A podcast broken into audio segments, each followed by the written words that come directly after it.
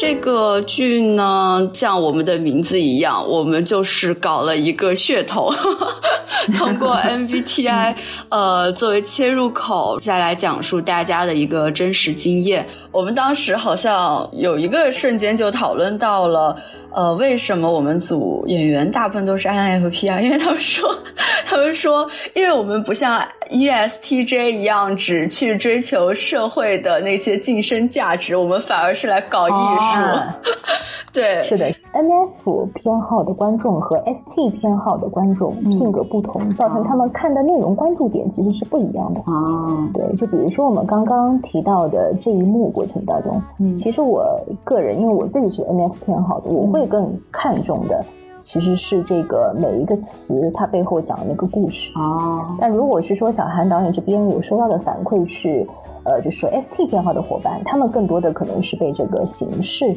所打动。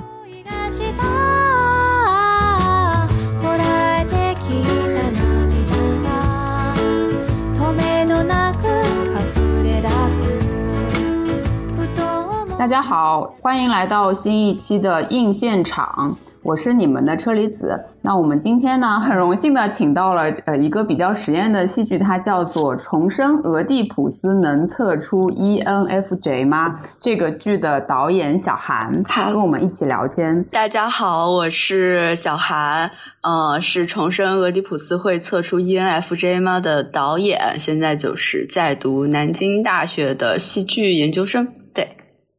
嗯。然后呢，今天坐在我身边的是这个我们的特邀嘉宾哈，这个呃 Claire 姐姐啊，然后呢，她是我们 MBTI 国际认证的师测师，然后呢，也是在前两周的时候和我一起去。呃，样剧场观看了这部剧，也是对这部剧很感兴趣，是吗？好，各位硬现场的伙伴们啊，大家好。然后我是小柯姐姐，很高兴可以这次受到车厘子的邀请啊，先去看了我们小韩导演的关于跟 MBTI 主题相关的这样子的一个话剧，然后还可以在今天的场合和大家一起来探讨那个 MBTI 主题，还有这个话剧本身的一些内容。那我本身自己呢，也会有一个小的一个台啊，是叫职场维他命，所以大家感兴趣的话，也可以。多多关注。嗯，好的，那我们首先这个就很好奇哈，这个小韩导演，嗯，呃，你做的这个剧呢，其实它的剧名还挺长的，然后我们也可以清晰的知道，就是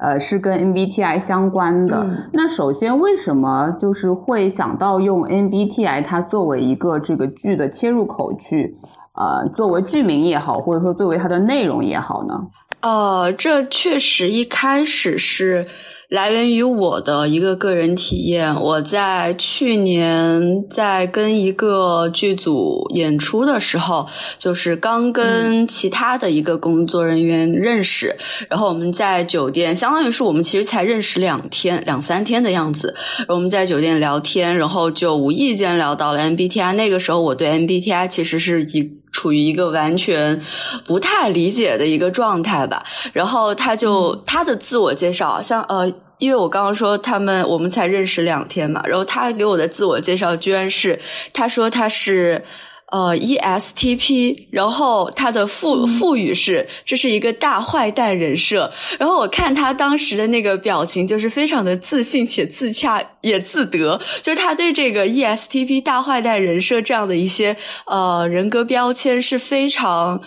嗯，幸福的，就反正他自己是非常相信的。然后我当时就比较呃，就比较好奇了，然后我就也是现场去做了一下，然后测出来自己是这个 ENFJ，然后就大家就聊到了这个 MBTI 十六人格了。但是那第一天，对于我就我刚了解的第一天，我其实是。分不清这些呃字母的以及他们所代表的那个性格标签的，但是呢，因为看到有这样一个朋友，他居然如此自洽的用四个字母来形容自己，并且让我一下子也能 get 到他所说的大坏蛋人设是指什么感觉。哦，然后我就那个时候就对 MBTI 尤其的好奇了，就觉得哦，原来这这是一个比星座这种早期大家所运用的人格标签还要直截了呃呃直接明白的一个测试，然后我就从反正从后面就开始慢慢的也了解了解这个，然后再后来我是呃确认了自己的毕业作品选题以后，想要用一个切入点，然后我觉得这个切入点是非常恰当的，并且那个时候我自己也处于一个对 MBTI 嗯有怀疑的一个思考的一个阶段，对，嗯，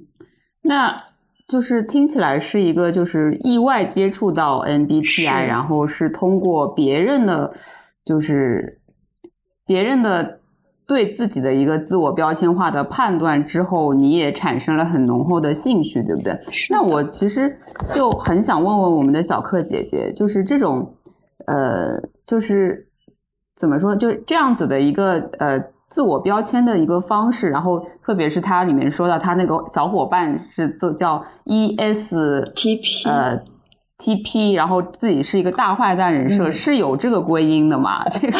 特别嗯，特别特别有意思的一个这样子的一个问题啊。然后可以跟大家先简单普及一下 MBTI 的一个测评，嗯，因为这个毕竟是我的那个本行啊。然后也就是做了几年的关于 MBTI 的，就是主题的一些测评和一些培训，嗯，各方面的啊。那 MBTI 这个测评呢，首先它是以荣格的心理学为基础的，那么发展到现在其实已经有大概近八十年，今年其实是正好第八十年的一个历史。嗯，对，它其实是一个类型型的一个问卷，相当于通过我们的一个问卷的测评，再加上我们试测师的一个解读呢，可以将我们的等于说引导被试，就是被测的，就是测试的这个伙伴去了解到自己大概是在哪一个性格类型。提升自我认知的一个过程当中，其实是帮助去自我发展的，嗯，这样子的一个目标。那么也特别有意思啊，因为小韩刚刚有提到说，哎，我第一次接触 MBTI 是因为遇到一个伙伴自己给自己贴了贴了一个 ESTP 的一个标签啊。嗯，那确实就是 MBTI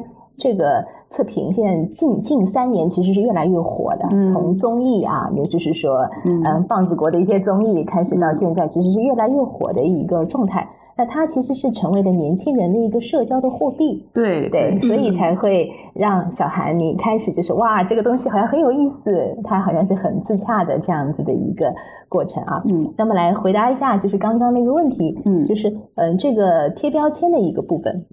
那么首先第一点呢，就是 MBTI 它本质是一个测评。那如果说是我们年轻的伙伴在社交场合去做这样子的一个，就是我们讲贴标签这个动作去做一个破冰，嗯，呃。当然，从学术界的角度上来说，其实这并不是特别的恰当。但是如果说是从社交场合上来说，我觉得也是未尝不可的。嗯，是个人认为啊，因为这样的话能够让。第一，嗯，特别是第一次见面的伙伴，更好的了解到你的一个性格，是的，对，更好了解到你的性格，对，是这样子的。当然，就是说，在你整个人的，因为人生路是很长的，在你整个人的发展过程当中的这些标签呢，它可以作为的一种自我了解的一些辅助，但并不能作为你发展的一个限制。嗯，这个其实是在一开始就是说希望去做一个提醒的。对，就是你可以知道自己是哎，那我的性格类型是 ISTP，但我并不是说是我只能做 ISTP 这个性格能够赋予我的一些长板做的事，我还是需要去发展我的短板，然后成为更加完整技能生存的人的。嗯，明白了。呃，然后那我们回到这个剧本身吧，因为其实。呃，我们知道这个，我们看过这个剧了之后，发现其实呃，小韩导演所创排的这个剧，嗯，主要他用到了 MBTI 作为一个切入口的工具嘛。嗯。那其实呃，可能是跟里面的演员的人物就是性格有关系，比如说演员们都是。INFP 的，对，然后我们可以，比如说，大家一定对听众朋友们一定对这个剧非常的好奇哈，因为名字也挺，呃，有略略有点拗口又很有趣。我们可以先请小韩导演稍微为我们就是没有看过这个戏的观众介绍一下你们的这个剧大概是一个什么样子的内容和结构呢？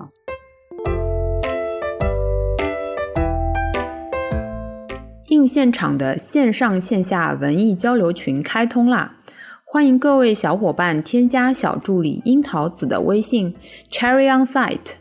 进群与全国的小伙伴们一起唠嗑，讨论喜爱的电影、电视剧、戏剧、音乐现场等文艺内容，分享自己的线下文艺生活。同时，群内还会有独家观剧、观影福利放送，期待在线下遇见热爱文艺的你哦。好的，我们的剧就是一个呃，相当于是一个非虚构剧场。为了就是，但是非虚构剧场在其实，在我们专业并不是一个非常呃。并不是一个非常聚焦的一个专业的剧场类型，只是我将它称为非虚构剧场，是因为我们挑选的演员都是演自己在舞台上，他们并不会去演别人，然后包括所有的语言文本也好，展演文本也好，其实都来源于大家的真实经验，就是我们去其实是去。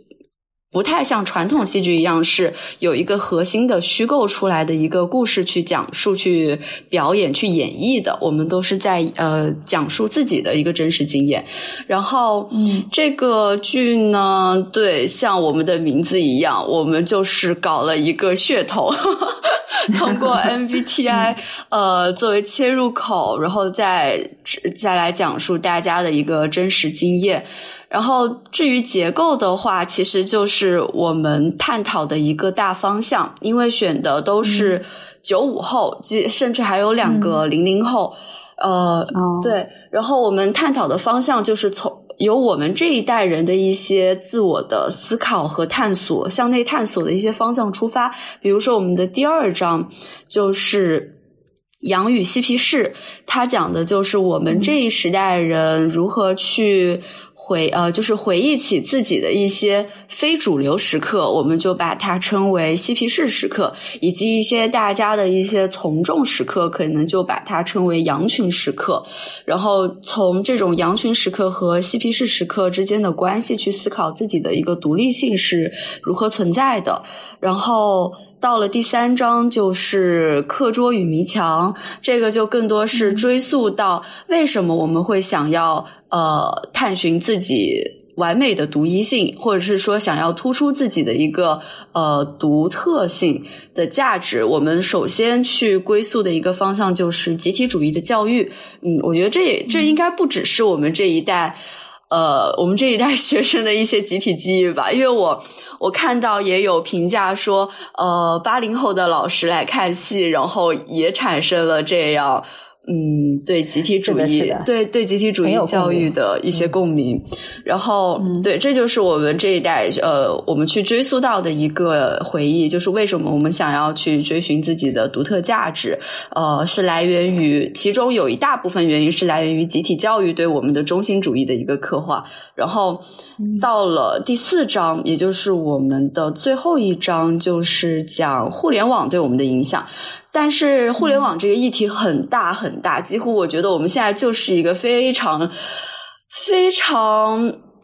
嗯广泛的一个互联网计算机时代了，所以我们也不能说是去讨论完全，也就选择了一个切入点，就是纸片人去作为我们对于互联网对我们个性影响的一个切入点，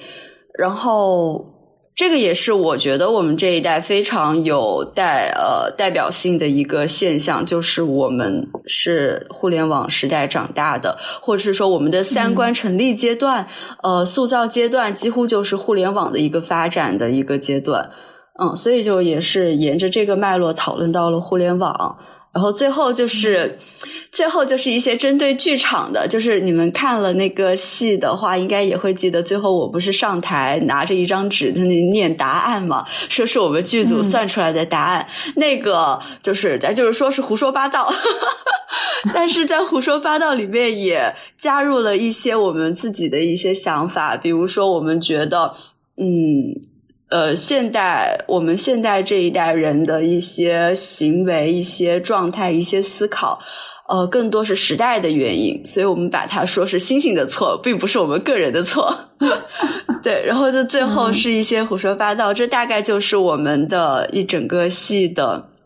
这样的一个讲述的一个脉络和内容。嗯嗯。就是听到这里，我们的可能有些听众会觉得这个剧啊，就是还蛮飞，但是呢又有很多非常可爱跟灵性的点。然后我看完的感觉，跟我周周围的身边的人看完的感觉也是这样子，就是呃挺发散的。然后呢，但是又非常的可爱，你就发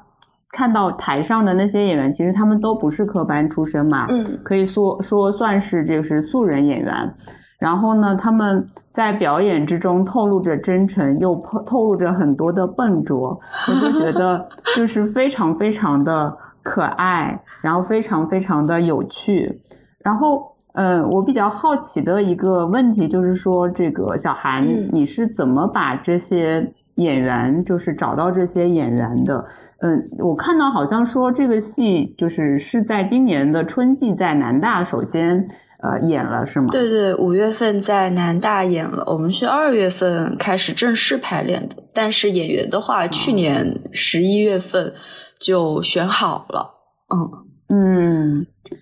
所以就是你这个戏，我理解说，就是说这些演员是真的都是本人是 INFP，呃，对，INFP 加哦 INTJ，、反正都是 I 人。啊，就只有那个红皇后的那个小伙伴是 INTJ 是吧？对，其实他也测，就是啊在我们那个今年上半年排练阶段，也曾经测出过 ENTJ。然后听说哦暑假、暑假再测，就不是题库更新了嘛？暑假再测嗯就又回到了 INTJ 啊，反正就是 J 没错。嗯，明白了。所以它其实是一个，那你有没有就是有没有想过说，呃，可就是找找找到这些演员，呃，都是这个类型，还是说他也是经过一些挑选去故意要达到这个效果的呢？哦还是说是跟比如说嗯就、呃了解到这些演员都是 I 人，然后都是 INFP 偏多，然后就觉得说，哎，可能《爱丽丝梦游仙境》的这个场景可以把它应用进去，这样子的一个逻辑去创拍的。哦，呃，对于演员们的 MBTI 完全是没有预料到的。就是哦我们虽然在上半年，就是先回答刚刚的那个问题吧，就是如何去嗯挑选的这五个演员，我们是在。去年的十一月份，在学校举行了公开的招募工作坊，然后就是会有很多人报名，当然就是因为报名的人太多了，所以也进行了一些一些筛选。然后在这个工作坊内，我们去讲述自己的故事，以及通过一些更剧场性的手段去做一些活动，比如说，呃，让他们选取自己呃能够概括自己人生的三个词儿，然后我们通过这三个词去去进行一些身体的表演，去进行一些语言的表演，反正就是一些非常剧场的戏剧式的一些工作坊活动。然后通过这样的一个活动，我们去发现。呃，我们想要哪些演员？最后是挑选了这五这五位的。然后，呃，在问卷的时候，我们其实也问到过大家的 MBTI，但当时呢，并没有去通过 MBTI 去呃把 MBTI 加入这个筛选的一个条件。然后是后面确定了演员之后一问，嗯，怎么四个 INFP？嗯，怎么一个 INTJ？就是这样。哦，原来是这样子的，嗯，这还挺有趣的。所以等于是根据演员们的特性去，就是创立了一些东西，然后或者说是创作了一些东西，对做对嫁接过来的。对，嗯是的。那它其实背后还是会有一些共性存在的。哦，对，因为那个 INFP 的这个性格类型啊，嗯通常就是包括 INFP、INFJ、IN 第一、第二个字母是内向偏好跟直觉偏好的伙伴，嗯就是对于自我认知这一块其实是有很强的一个渴求的。哦对，我相信那个小韩，你这边在招募的时候，因为大概就会说一下我们要演的是一个嗯这样这样大概形式的剧嘛。对。那么其实 I N 的那个人，他是可以有这个勇气去做这样子自我剖析的。哦，对，因为他本身就是说这类型的就是呃伙伴，他们嗯。对于自我探索的这个欲望是非常强的。嗯对，可能就是他们对自我探索的欲望远远就是说，包括的深度远远超出了我们可能在剧场里面看到他们的表现。嗯，哦，是哎，我们剧组就是不止不止演员，没有 S 人。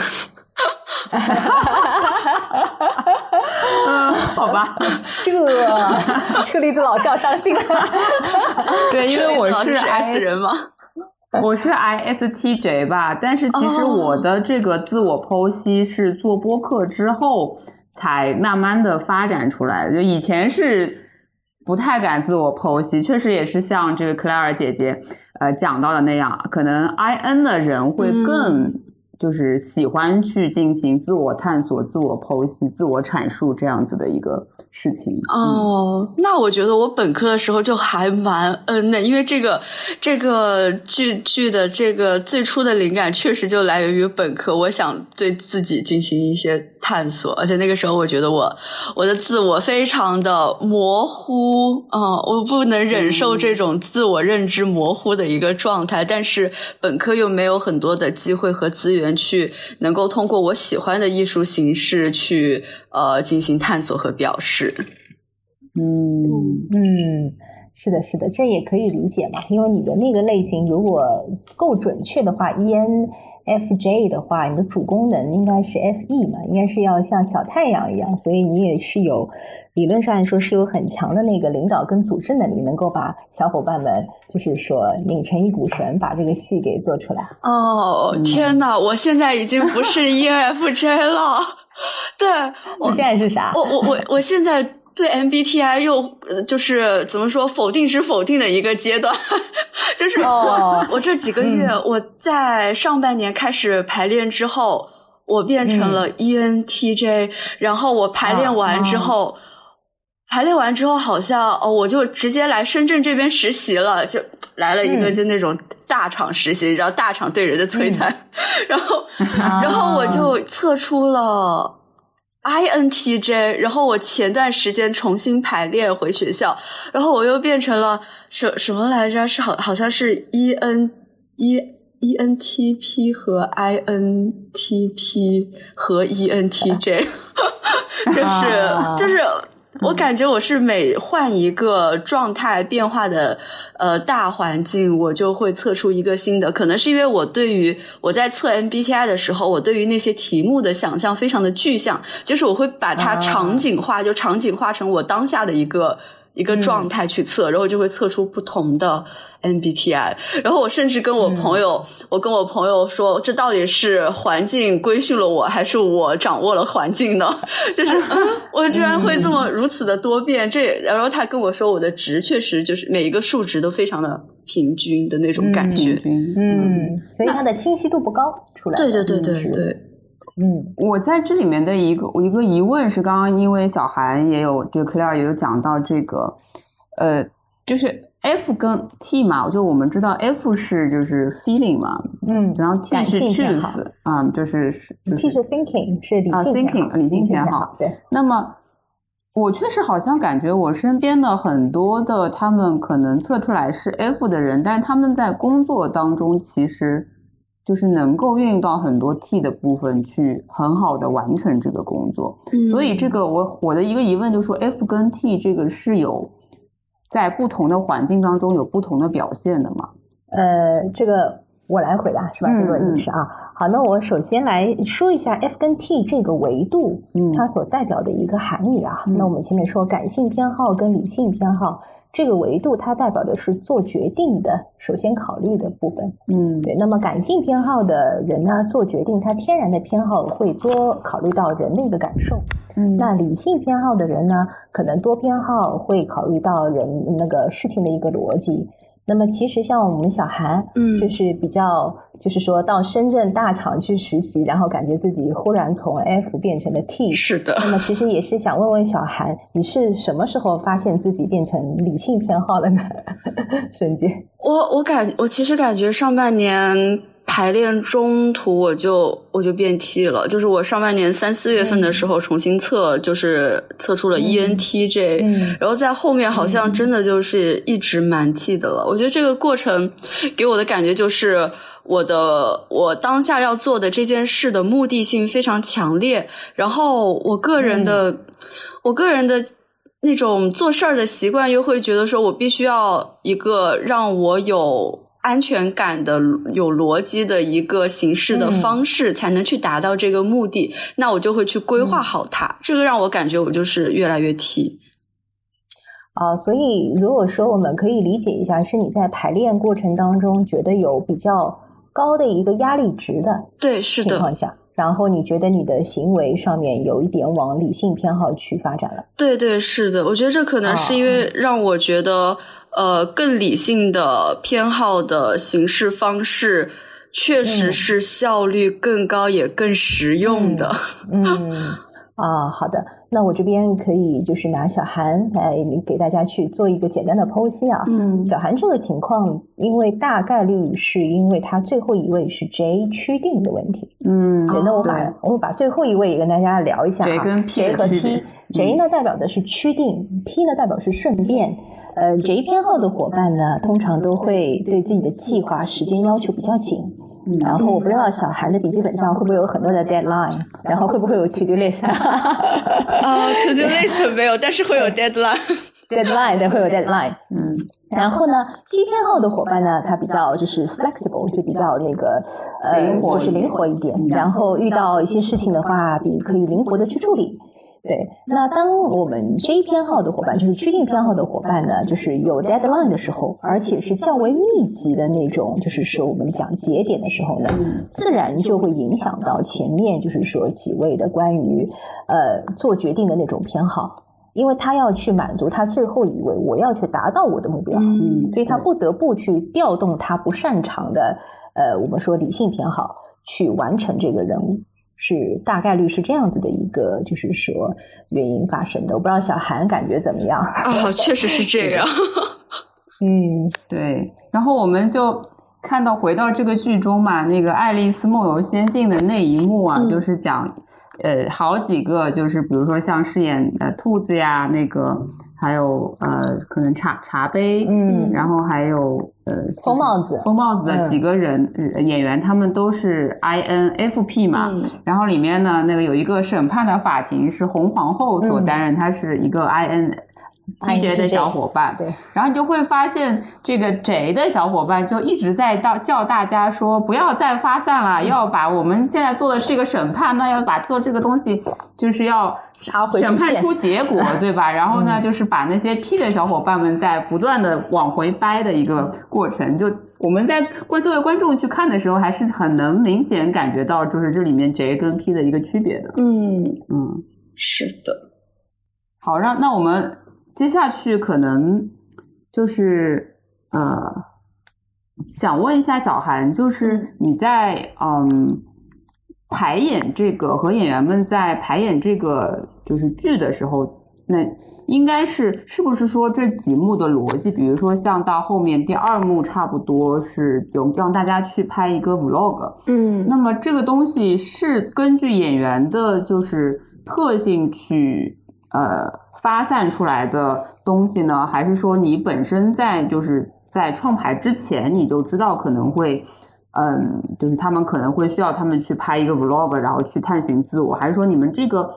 就是是不是说剧里面的这个一个个过程，就是可能排练时候的嗯呃一些就是进程的这个展示，然后或者说有一些挑选和归纳的这个部分。呃，几乎都是我们在排练的时候就有设想的一些形式，比如说 vlog，我一开始就让大家去。在我们正式就是今年二月份之前正式排试呃排练之前，我就让大家去拍 vlog 来着，因为我觉得 vlog 还挺具有当代性的，就非常典型，就是一些呃大家展示自身形象的一个呃手段。一个一个一个一个渠道，然后通过 vlog 的形式，vlog 又是非常自我表现的一个拍摄方法嘛。然后，嗯，然后所以 vlog 这种形式也是有确定的。然后包括演讲，然后包括像潘初阳就那位呃道呃皈依道教的演员，他的静坐打坐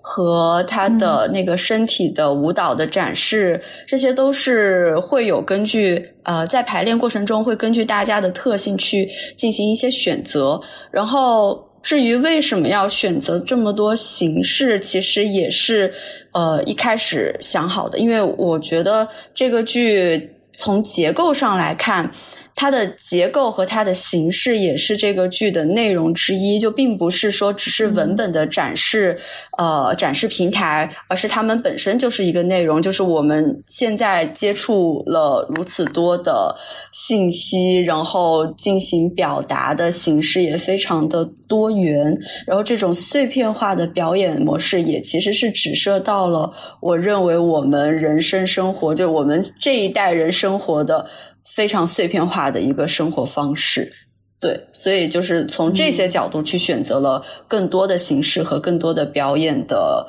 嗯方式吧。嗯，那我既然是这样，我就还蛮好奇，说这个呃，在就选定这些演员的时候，你会跟他们一起去，就是说培训，或者说是去阐释。呃，MBTI 相关的内容吗？就是你会让大家比较清晰的知道哦，什么是这个 P，什么是 P 人，什么是 J 人，还是说其实可能大家也是对这个东西其实是有一个比较既定的呃印象，然后才呃进行怎么讲？因为你知道，就是可能因为这几个演员他都是 INFP 嘛，嗯，那。呃，在塑造一些人物形象，当然一一部分是演他们自己，那一部分可能就是呃有一些怎么讲，会不会也有有在台上有一些其他类型的展示，比如说，嗯，对，我的疑问就是说，呃，演员是不是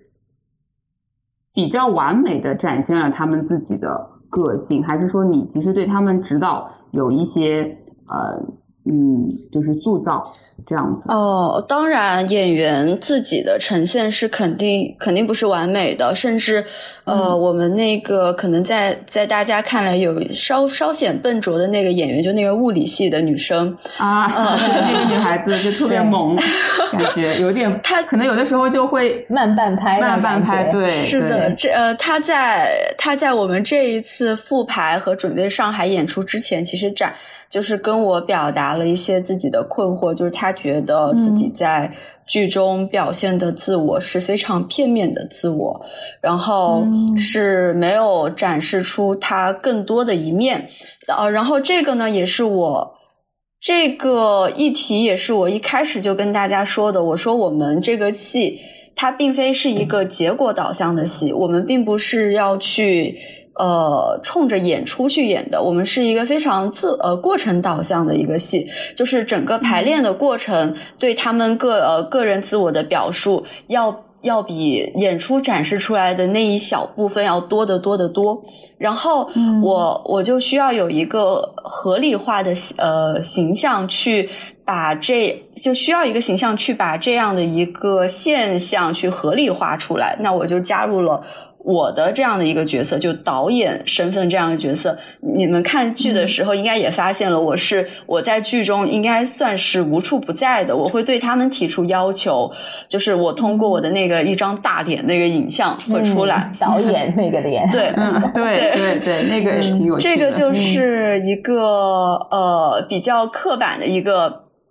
一一个导演的形象，然后通过导演对于这些演员的一些要求，去呃展现一个暗线主题，就是剧场表演是没有办法。把一个人或者是一个问题讨论明白的这样的一个暗线主题，实际上也也也包含了我对于剧场的一个质疑。就虽然我爱剧场艺术，但是我对它也是充满质疑的。呃，尤其是这种非虚构的素人剧场类型，就是素人其实是没有办法在剧场里面去完完美的表达自我的。嗯，所以就加入了导演的这样的一个具有权力象征的一个形象，去合理化演员为什么没有办法展示完美的自我，只能展示碎片化的自我。包括后面他们对我呃各种套衣服，把所有之前出现过的道具、出现过的服装重新套回我身上，其实也是一种反标签的一个反抗性的动作。嗯。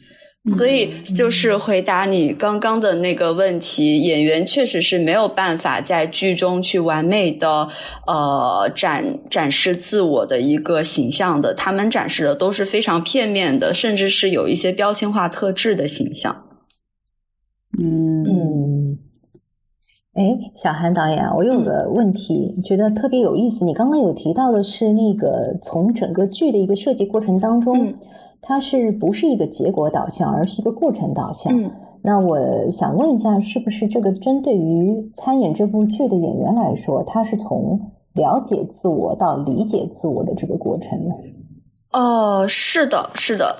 呃，我突然，我突然又想到，刚刚好像还还有还有一个问题是说，他们是不是就会不会对他们在我们排练过程中会不会专门讨论 MBTI？我我跟你们说，这些演员进来之后，他们对 MBTI 的了解比我还了解。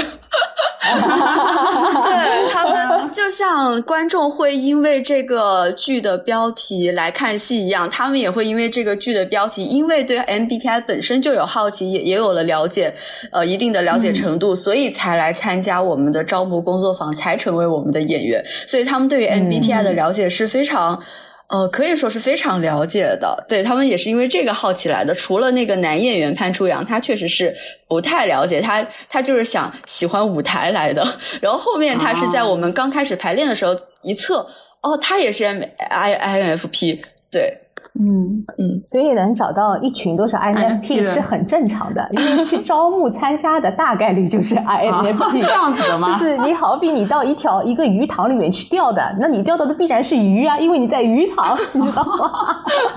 这是很大的一个、这个可以，我觉得以后可以再多测测，是不是戏剧舞台上的大部分演员都还挺有这种特性的。戏剧舞台上的就是演员，我们说大类的表演类的话，NF 是会比较多。嗯，因为从就是说功能，我们讲 MBTI 的功能，包括一些就是性格偏好上来说，NF 的伙伴情感充沛，嗯想象力强，嗯他是可以有这个能力把一些纸面上的东西变成想象成现实的，用另外一种形式去呈现，嗯好比电影呀，然后绘画呀这些艺术形式呈现，它天然是会，就是说这一块是会有一些天赋的，嗯我们讲，嗯。是明白了。有一个特特别好笑，就是我们当时好像有一有有一个时呃瞬间就讨论到了呃为什么我们组演员大部分都是 INFP 啊？因为他们说他们说，因为我们不像 ESTJ 一样只去追求社会的那些晋升价值，我们反而是来搞艺术。啊对，是的是的 E 是的 ESTJ 就是我们剧组的一个内部梗，就是我们把它称作商院人。啊，商业人，对，商业人商商业。人就绝对不会来参加这些东西，商业人也不会对自我探索感兴趣的，他们只会去卷实习。呃，啊，就是对我理解下来，嗯就是 E ESTJ 比较呃可能会比较喜欢就是做一些怎么讲，就可能不是这种类型的戏，我觉得可能是更具象，然后更比如说传统一点的本子的演绎啊，嗯或者那、嗯那就是大家比较易于去理解或者怎么样，因为嗯其实我觉得就是这个，因为我本身是 IN ISTJ 跟 ESTJ 在浮动嘛，然后我就觉得看的时候啊，这个有点飞，哎，你们下一步怎么又跳到那边去了？然后我再跟看，因为 Claire 是呃 IN FJ，FJ 对，看得很起劲？所以看得非。常起劲，然后我就有点 懵懵懂懂，哎，我想怎么哎又跳到那边去了，呃。好像还挺飞的，就是。INFJ 的人看得很开心，对？对对对对，这个真的是不同的，就是性格偏好的观众也会有不同的，就是看这个戏的一个视角嘛。是的，是的，嗯。在这里我还是想就是再补充一点关于那个 ISTJ 跟 ESTJ 的伙伴，就是我们小韩柳聊到那个商业人嗯。视角上的伙伴的这个点，其实每一个人从内心深处来说，对自己的一个探索，他都是有这个欲望的。嗯只是就是说，在同样很多选择的时候，嗯可能 INFP 的人比较早的，我说我要选择去做自我剖析。是是，ISTJ、ESTJ 的伙伴，因为我自己是在商业领域去做这个 I I M B T I 的这些培训跟测评，通常会比 I N F P 啊、E N F P 啊，或者说 I N 那个 F J 这些伙伴会晚一点。对，但它并不代表说他不会。嗯。呃，大概率会出现就是 E S T J 的偏好，或者说 I S T J 的偏好，我去做自我探索，是在我们工作当中，特别是沟通过程当中遇到问题了。对对，因为 I S T J 的伙伴跟 E S T J 的伙伴在。职业道路上一开始的三年到五年是非常顺利的，嗯，因为他们目标感很强，对，像打怪一样的，就是打游戏打怪一样的，对。但是当到后面需要他综合能力配上去，特别是跟人交流的能力配上去的时候，就会遇到必然的问题，对，因为这个是需要去补的短板，然后这个时候就需要去做这个。自我成长、自我了解了，嗯，对，放到我身上也是完全成立的。我是大概这两年吧，已经到三十岁左右才开始去，就是自我剖析，然后自我认识更多一些的。嗯，对，所以就是蛮正常。我觉得你们剧组都是。招来的是正常的，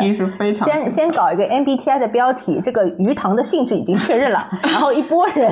来的都是 INFP，然后再问选出来的为什么都是 INFP，因为本身来的就是 INFP，对，蛮有意思的，确实。是的，是的，钓不到 S 人，对，然后我还比较好奇嘛，因为其实在我看来。嗯，就是像到这个第三、第四幕，其实是关于就是年轻人对一个可能个体跟集体之间的一个呃，就是概念的拉扯跟探索嘛。那我就很好奇，说一个是嗯，就是我们当中有一些就是他们在爬行跟答题的一个。嗯，就是一幕嘛。嗯，然后我在想说，这一幕大概导演就小韩导演是想表现一些什么？然后为什么是以这样子的一个非常就我们看着很具象嘛，就是一边在大家轮着在爬，就是可能作为一个惩罚还不知道什么那个形式，就是没答对，嗯，然后就是开始爬，没有小红花，没有小红花，然后。这个东西大概是就是怎么想出来要排这样子的一幕，然后所要展现的大概是什么东西呢？哦，这个其实这一章好像是，嗯，大部分观众都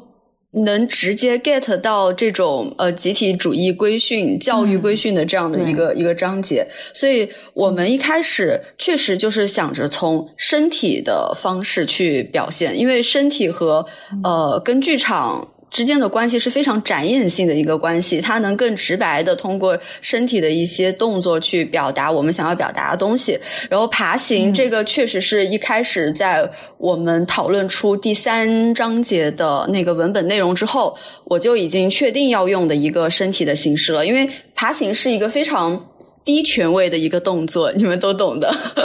就是非常低权位的一个动作。它是呃我们在爬行的时候是。无法像直立行走的时候一样身体自由的，我们只能四个点触地才能行动。嗯，然后就就是这种动作是非常具有象征意义的，是一个被规训的、被惩罚的、呃没有权利的这样的一个动作。然后。对于我对于集体主义教育的想象就是这样的，因为呃 对，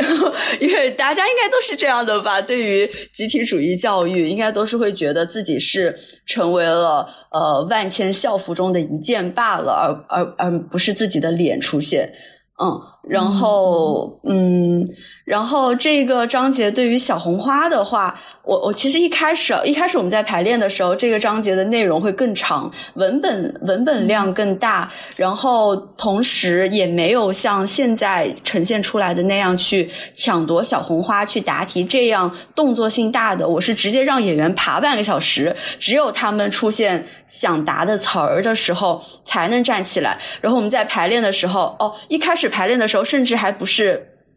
不仅仅只是爬，而是像他们像呃那种人员进化那种感觉，就是先直立行走，然后慢慢弯下腰再爬，然后再慢慢起来，慢慢起来再直起身，就这是一个非常非常累的一个身体训练。演员在排练的时候，半个小时下来，他们是真的在出汗，真的在气喘吁吁的。然后后面呢，嗯，因为我的导师来看了一下排练，会说这样的一个形式对观众其实也很吃力。虽然我当时的真实想法就是我就是要让观众看着吃力，就是要让观众从这种 演员也吃力，然后结果我也看着吃力的这种情感状态上去体会这个章节的主题。然后，但是我们就是。确实还是呃，对于最后的演出做了一些呃妥协，就是我们确实还是需要有一些节奏感的事情在里面的，嗯，所以就是想了很很久，就是确定了像抢夺小红呃抢小红花抢计时器，然后呃回答一些符合呃教育呃符合现在的义务教育所推崇的一些行为。去获得小红花，获得小红花呢，你才能坐下；没有获得，会获得黑三黑三角的呢，那就给我继续爬。然后就是这种竞呃这种有点类似于竞争性质的。一个游戏的形式去构建了整个现在第三章的呈现，所以现在大家看到的就是一些非常具有狼性竞争的一个状态，就是嗯，以及集体主义的一些状态。你要是得了黑三角，那前面获得小红花的同学必须得跟你一样，呃，一块儿接受惩罚，连坐，对，连坐，呃，连坐惩罚。然后要么只有集满五朵小小红花，就是每一个人都得变得优秀了，你才能。呃，推进到下一个下一步，嗯，所以现在是一些对对，就第三章现在看到的就是对集体主义一些非常具象的一些呈现以及反思吧。嗯，哦，那我很好奇，因为我觉得其实这一幕还其实是挺大胆。然后呢，我跟 Claire 其实看的时候应该还是嗯非常非常好理解嘛，因为非常明确，就是很多问题就是。这个阐述者本身回答的时候，回答的可能过于自我，或就我们讲叫什么政治政治不正确或怎么样子，就会产生那个就答错了嘛。嗯。但是，但是，因为其实我觉得每一个年代的观众，就是所展现出来对于集体主义或者对于这个体的这个感觉是非常不同的嘛。嗯。那我不知道啊，小韩导演有没有遇到过，比如说是像。就我们有年纪更大一些的，比如说六零七零后的观众看到这里会不会比较难理解？然后也不知道为什么有些问题是能答对得小红花，然后有些问题是黑三角，就是有出现过这种观众的反馈吗？哦，我没有直接接受到过。嗯，这种或者是说年龄更大的，以至于不理解的这种观众的反馈，嗯，因为可能我们剧组就是只看豆瓣，哈哈哈哈哈哈，我们剧组只看豆瓣，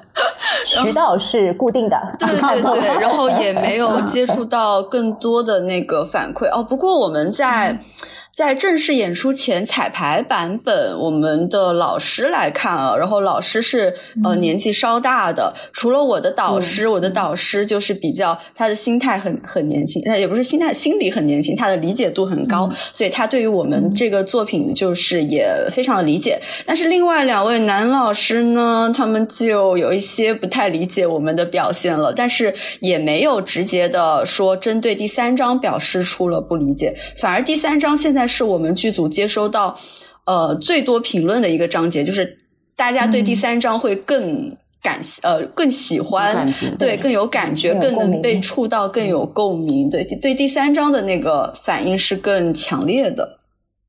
嗯嗯，这个我觉得就是确实很直观。首先，这一个它的这个叙事的规则是既定的嘛，因为就是你答对了就。可以有小红花，就是集满五颗小红花，然后呢，答错了就大家一起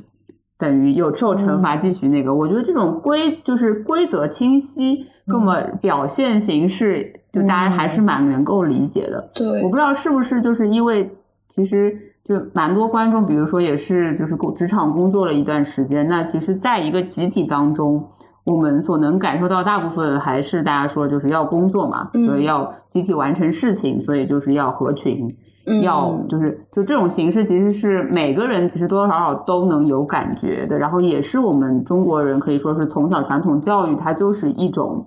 就是答题的，就是那个应试教育的这种逻辑上成长起来的，嗯，所以就是大家都会蛮有感触和直观的感受到这个这一幕当中的意思吧。对对，嗯我也觉得。但是有一个有一个非常可惜的一点，就是因为这一章的形式太过明确了，就是包括像嗯刚刚、呃呃车厘子说的，呃叙事的那个规则也非常的明确，导致可能大部分观众会更关注这样的一个形式带来的内容，而没有去注意到那个大家。每个演员去回答的词的那些故事，你们应该也不记得，嗯就是那些词都会都说了哪些故事吧？你们会记得吗呃？确实好像有那么点儿印会有印象，会有但是还是嗯有点模糊。对，就更更更多的是注意到了这样的一个形式带出来的内容。嗯，那我在看的时候，我就想说，就是不断的在校准，就是嗯。为什么就是那他跟演里面的演员其实是一起在校准嘛，因为你也不知道哪个问题就触到雷点，就是嗯。变成黑三角的，然后可能演员们表现出来的是说，哎，这个问题为什么这个答案不行啊？嗯。然后就很困惑，我们同时也在。困惑，或也在判断说，哎、嗯是这个，那到底应该是一个怎么样的回答才能够得到小红花呢？对吗？嗯就就是的就，一直也在探索的这样的过程。是的，对，是的。你刚刚提到的这个点特别有意思的一个是，就是说，呃，N F 偏好的观众和 S T 偏好的观众嗯。性格不同，造成他们看的内容关注点其实是不一样的。啊，对，就比如说我们刚刚提到的这一幕过程当中，嗯。其实我个人因为我自己是 N F 偏好的，我会更看重的其实是这个每一个词它背后讲的那个故事。哦，但如果是说小韩导演这边有收到的反馈是，呃，就是说 ST 偏好的伙伴，他们更多的可能是被这个形式所打动。哦，这个就是无论你是看，就是我们进入剧场看戏剧，或者说我们是看电影，嗯一样的一个道理。就好比我们举一下奥奥本海默这个例子嘛，嗯就是 N F 的伙伴看的更多的是奥本海默这个人物的一个心路的历程。S 嗯 T 的人第一句话肯定告诉你是 IMAX，so cool，这个原子弹哦，诺兰实拍的，我跟你讲，真的是这个几个亿花的是很有道理的，我跟你讲，对，对，这个所以场面是很好看，这个故事对对，逼或者怎么样啊子。所以我们就是说，反过头来来看，就是嗯说。讲到这个第三部分的时候，那我们 ST 的伙伴也就是说，一开始是先从形式开始，再到人物，并不是说不不关注人物啊。嗯比如说一开始可能说哇，这个特别有意思啊，又有小红花，然后又是爬着的，还还要抢，还要抢计时器哎，这个就好激动，就是感觉哦，这个这个很有意思啊。那 NF 的伙伴可能更多会关注到哇，这个词就是非常非常的能够抨击到我的内心，然后他出来讲了这个内容，我我觉得我是有共鸣的。就是 N F 的人会更找共鸣点、s T 的人会就是说从形式切入，这个都是很正常的。哦，对，所以可能我我个人观点啊，从这个剧那么多一幕幕下来，可能真的就是我们讲的第三幕，就是小红花这一边对于呃理性偏好跟实感偏好，就是 S T 的伙伴，他能够给到的最直观的反应是最快的。嗯，嗯因为这个戏本身就主创都是 N F，嗯所以对，你懂的。好，明白了。所以这个第三幕是一个给我们这些 ST 观众也能喘口气有一个 喘口气，然后呃非常明确的感觉到你们想要表达什么的这样子的一个哦，环节。嗯，确实是这个这在看这一幕的时候，我是印象最深刻，也嗯也比较投入跟认真的。哦，因为通常小韩导演你会发现，你自己最不舒服的，或者说你觉得最有遗憾的部分，恰恰是因为你自己是 NF 嘛，嗯恰恰是 ST 的人最看得懂的，哦因为 你正好在你自己的不舒适圈，带着你的一样的 NF 团队在做。就是他们不舒服的时候，包括你们团队不舒服的时候，恰恰是 ST 的人最看得懂的时候。其实也是你们在就是不能用迁就观众，但事实上是这样的，就是到了我们的其他的等于说另一个象限的性格类型去走一走，用就是说看得懂的方式方法去表达了。嗯，哇哦，哦，我们应该怎么呼应？哦，就有了科学解释之后，我就释然了，是更加有自信，更加嗯，那就是那我们再回过头来。就想问一下嘛，因为其实这个戏真的是，我觉得我最近看到过的这个戏剧当中非常非常有趣，然后也是让我觉得呃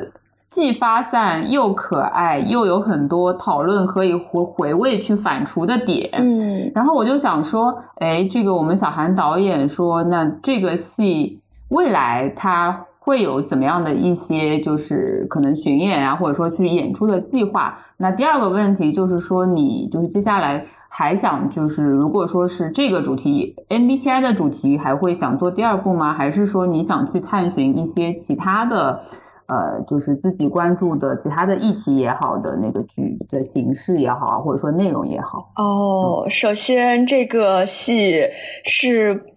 不可能长久的，因为这个议题太过，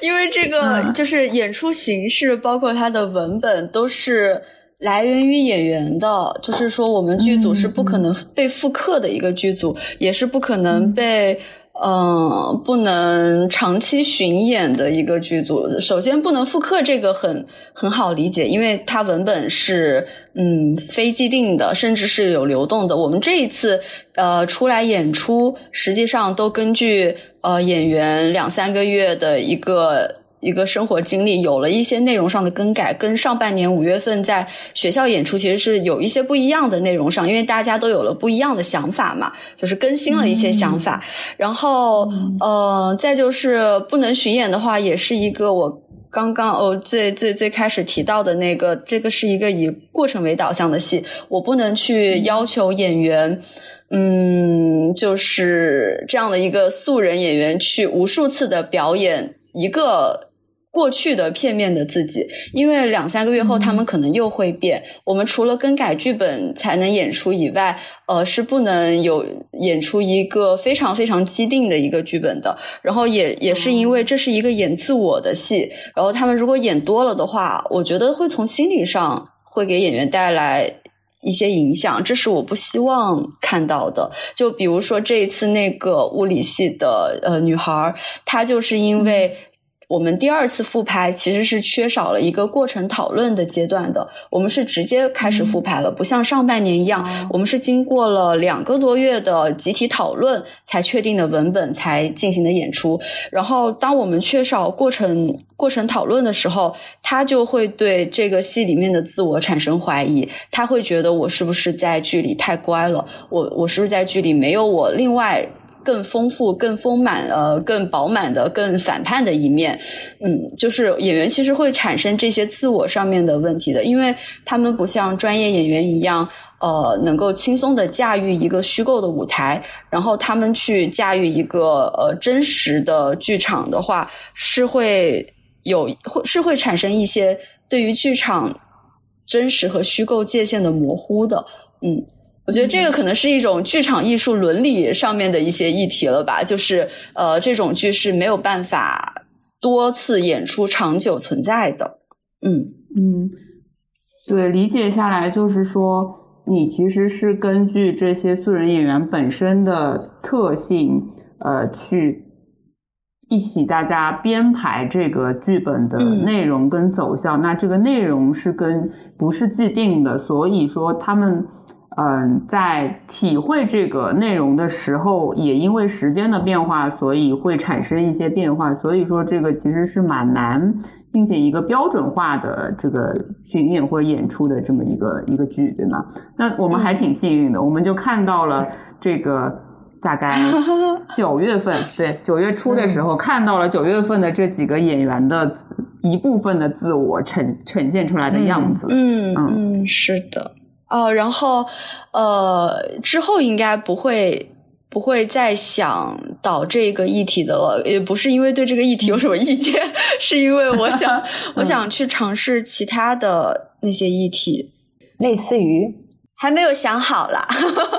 但是但是也是会呃采采用这种集体讨论，然后以真实经验、个体经验出发的呃为呃去构作文本的一些创作。因为我我本身选择这种形式的创作，也是因为我不想要搞一个虚构的剧场，嗯，就我觉得虚构故事。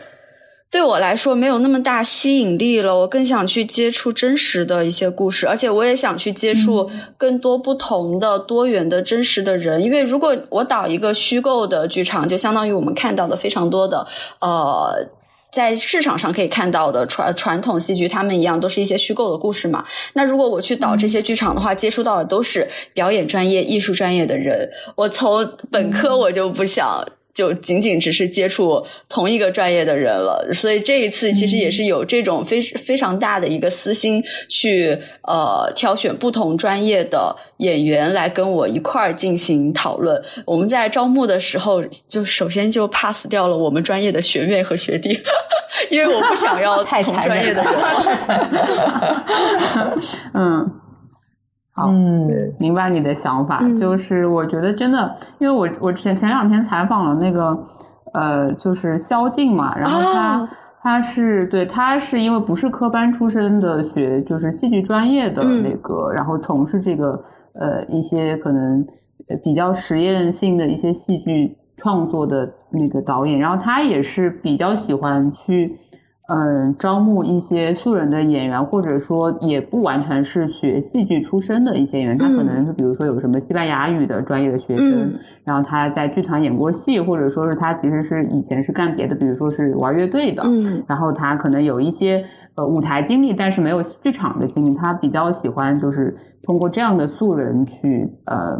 进行一个集体的再创作，或者说是进行一个。排演的过程，然后去激发出很多这个呃演员身上的一些特质吧。是是我觉得也是还蛮有趣的。这个方向能获得的怎么讲，就是乐趣更多一些。对对对，是能这么理解吗？对，我觉得是的，因为就整个剧组的脑容量，它大家装的东西都不同了，大家就不只是就是一些艺术生、文科生了。那在我还有一个就是非常 ST 的问。这个方向的问题就是 对 ST 的作祟，就是嗯，我们这个小韩导演在就是创作的时候会会比较多，比如说去嗯考虑一些这个更多的观众的他们的反馈，就不可能不只是呃自己的导师，嗯，然后相关的可能说是一些就是比如说可能测试一些。嗯，普通观众的对于你的剧的这个接受度的这层考量吗？有有这个想法吗？还是说其实也没有关系，就先试试看，呃，比较自己想做的事情和形式。后者，这是我们在 我们在排的时候，呃，确实也会被。呃，包括剧组里的人也好，包括我跟我线上的朋友交流也好，他们都会产生一个疑问，是说，呃，你会不会觉得观众怎么怎么样？然后我当时就是上半年在临演出前压力已经非常大了，然后包括剧组的同学，他们也会去对第三章，呃，第三章的反馈确实是更强烈的，就对第三章表示一个质疑，就是说观众看起来会很累。那个时候我们还没有改成那个抢计时器。和真小红花的。那个是我们演出当天中午突然大改的大改的戏，嗯，然后在那之前我都是觉得说我们本身就不是以结果为导向的那个作品，那为什么要去在乎呃构成结果的观众这一部分呢？嗯，然后确实就是更想导说能让自己舒服的，但是最后当然我还是妥协了。就是，但是最后妥协不是因为我想照顾，我更想照顾观众，是因为我被那个逻辑说服了。就是，呃，单纯的如果让那个演员去爬半个小时，这个形式的内容其实是单一的，就可能爬十分钟，观众就已经能够理解这个意，呃，这个这个展这个指涉的意义了。那我又有更多其他想要表示的意义，为什么不？嗯，加入更多的节奏更快的一些其他的形式，所以我是被这个逻辑说服的，而不是说我要照顾观众的那个感想。嗯，嗯，很 N F，就是就是我觉得蛮好的，蛮好的，就是感觉小韩导演还是想的蛮清楚的，然后也知道嘛，因为其实说其实就认知嘛，就是你你知道自己想要什么，其实是最好的一件事情，而不是说呃受可能别人的评价说，哎，是不是要做一个更更像传统剧场或者像传统故事那样的结构的东西啊，或者怎么样？嗯嗯，对。不过确实就是说，还是回应一下小韩导演刚刚有提到的，让素人演员无数次的表演那个片面的自己，这个其实从心理学角度上来说，确实是挺伤的。嗯嗯嗯，对，就是他其实是无数次的一个，就是说曝光自己的一个内心世界吧，嗯在观众面前，其实是很耗心力的一种过程。嗯当然，我想象当中就是台上那么多 INFP 的伙伴，其实一开始是很享受的，嗯应该是。对，对但是你真正的就是说多次的这样子去重复的话，其实是很就是说辛苦的，嗯这么样子的一个过程。因为对于每个伙伴来说，就是自己的人生，它其实是一个直播啊，嗯，它不是一个录播，对对，其实它是每时每刻都是在变化的。但是就是说，当我每一次都是要就是要倒带到前面一段，然后是呈现给大家看，但是又是我真实的自己。其实所有的反馈，所有的一些就是说好的、坏的一些的结果，都是映射到我这个人了。嗯它其实相当于是把一个客观的东西结果变得有一点主观了。嗯比如说，那个我们看好以后会觉得那个物理系的那个伙伴可能会有点慢半拍啊，怎么样？嗯那我相信他本人可能也会听到自己的伙伴看完戏以后说啊，你这个台上总是慢半拍，但他其实本人不是这样的，嗯嗯嗯，所以是的，他就会觉得自我等于说自我怀疑了，说哎，那我是不是慢半拍？其实我不是慢半拍的。那就会造成说，哎，我台上出现的只是片面的那个我，但是又不得不承认台上出现的是我，对因为他不是塑造了这个角色，嗯这个就是他集中核心心累的一个地方。对对对对对，就也也就是他给我反映了这些问题，所以我才更确定了，呃，这种形式的戏绝对不能多演，因为。我我不是一个无情的，就是为了演出让他们去 压榨的他还是个 F，对，又回到了最后个 最后，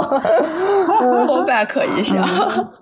是。嗯。好的，那反正今天也是聊的跟小韩导演跟我们的 Claire 聊得很开心啊，就这个呃剧本身的内容所延展出的跟 MBTI 相关的很多的知识点，嗯。然后很多的作为我们这个可以。呃，应用到不论是我们在排演戏剧，还是在认知、认识自我呃的维度上面，都可以运用的很多相关的知识吧。我觉得也是，我听完之后也是豁然开朗了很多很多。对对，就是原来呃，哦，原来那个 N F 的小伙伴是这么理解这一幕，然后我是是这么去理解这一幕，就看了会看到，就探讨下来会发现，哎，原来这个视角和关注的点还是非常非常不同的对对对。，肯定是不一样。好，我们非常感谢我们的小韩导演能跟我们一起聊天。那我们今天的节目就到这里啦，谢谢大家的聆听，我们下期再见，拜拜。拜拜。